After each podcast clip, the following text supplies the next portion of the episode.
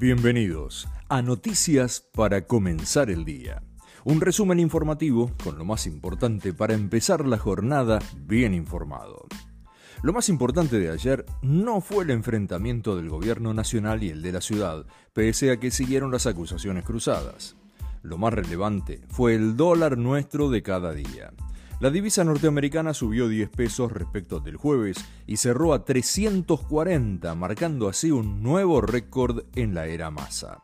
Hay quienes aseguran que los aguinaldos fueron a parar al dólar y quienes dicen que lo sucedido con el fallo de la Corte le da al país una inseguridad jurídica. Para tratar de estrechar vínculos con Brasil, Sergio Massa viajó al país carioca para reunirse con los hombres fuertes del equipo económico de Lula. El ministro de Economía mantuvo encuentros de trabajo en San Pablo con Fernando Haddad, su futuro colega, y Geraldo Alckmin, quien será vicepresidente y ministro de Industria y Comercio.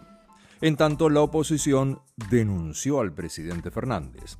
La coalición cívica y Republicanos Unidos pidieron que la justicia avance contra el presidente, sus ministros y Capitanich por incumplir una sentencia del máximo tribunal.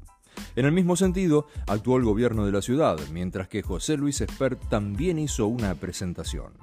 Franja Morada, la agrupación estudiantil radical, pidió que el presidente no vuelva a ser profesor de la Facultad de Abogacía. También se sumaron a la protesta por la actitud del gobierno el campo, las empresas y las compañías norteamericanas en la Argentina. Todos los sectores manifestaron que no se puede generar inseguridad jurídica de esta manera. Como contrapartida, algunos gobernadores se manifestaron públicamente, como Kisilov, que destacó que ya son 18 los mandatarios que están a favor de Alberto Fernández. Agregó que los gobernadores de Salta, Río Negro, Neuquén y Misiones se agregaron al grupo que se reunió con el presidente Fernández para rechazar la decisión del máximo tribunal. En las últimas horas, el gobierno moderó su discurso. Señalan que el presidente no puede desconocer un fallo de la Corte Suprema, pero puede responderlo y apelarlo con un recurso judicial en el marco de la Constitución. Mientras tanto, la Corte espera. En el máximo tribunal creen que el gobierno no está firme en la decisión de avanzar con el incumplimiento del fallo. Por eso aguardan las presentaciones que hagan tanto la Casa Rosada como la administración del gobierno de la ciudad. ¿Se acuerdan que Rodríguez Larreta prometió bajar los impuestos con ese dinero extra? Bien, los legisladores de la oposición porteña se negaron a tratar sobre tablas el proyecto para derogar el tributo por desconocer las modificaciones que se realizaron en la iniciativa. Falta una semana para 2023 y ya comenzaron a anunciarse aumentos. Al incremento del 130% de la canasta navideña y la suba de la inflación mayorista de días atrás, se suma el transporte que aumentará un 39% y para no ser menos, habrá una audiencia pública para aumentar el boleto del subte. La propuesta estipula que pase a costar 58 pesos en marzo, 67 en mayo, 74 en junio y 80 pesos en septiembre.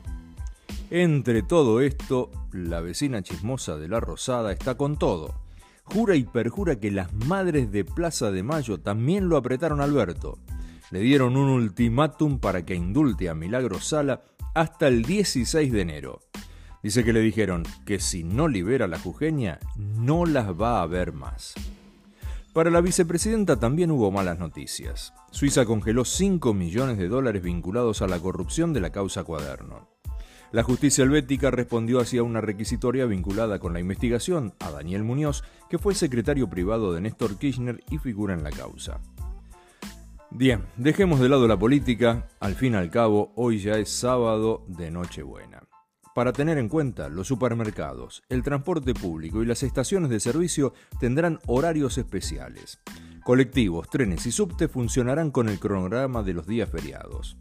Esta noche y el 31 de diciembre no habrá combustible a partir de las 22 y los hipermercados atenderán al público entre las 8 y las 18.